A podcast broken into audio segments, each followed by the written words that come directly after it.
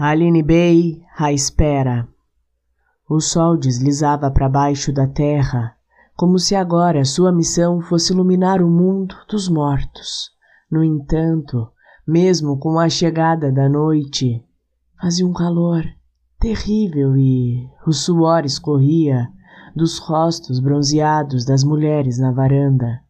Por estarem de frente e serem irmãs, uma parecia o espelho da outra enquanto uma mosca sobrevoava aquelas cabeças, sempre à procura de qualquer coisa inominável.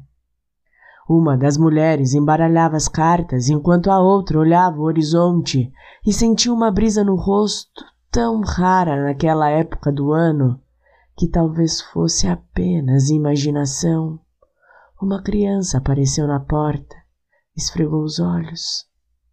As mulheres começaram o jogo enquanto o pequeno se deslocava pela varanda estalando a madeira com os pés. Escalou as pernas da mãe, se aconchegou em seu colo. O papai já vem. A mulher sussurrou, acariciando os cabelos do menino. O bebê fechou os olhos como se tivesse morrido.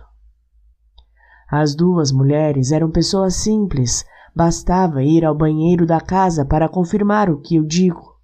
Um pequeno espelho com moldura de plástico era tudo o que elas tinham, além de um batom vermelho, presente que ganharam da mãe e que foi guardado, talvez pelo desejo de fazer o tempo parar, naquela infância em que a vida parecia ter algum significado por trás dos gestos e tudo era lento, mesmo quando elas corriam.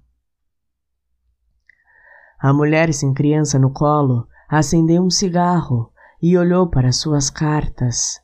Depositou uma delas na mesa enquanto a irmã pensava na próxima jogada, ela se levantou para acender a luz.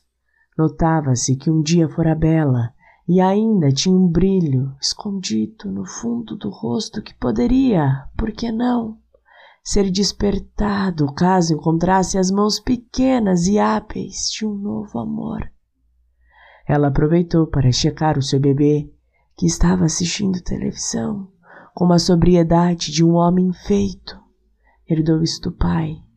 Quando o menino percebeu a presença materna, se virou. Tinha o rosto desconfigurado, com a pele toda voltada para dentro. Era como se o fogo ainda estivesse lá.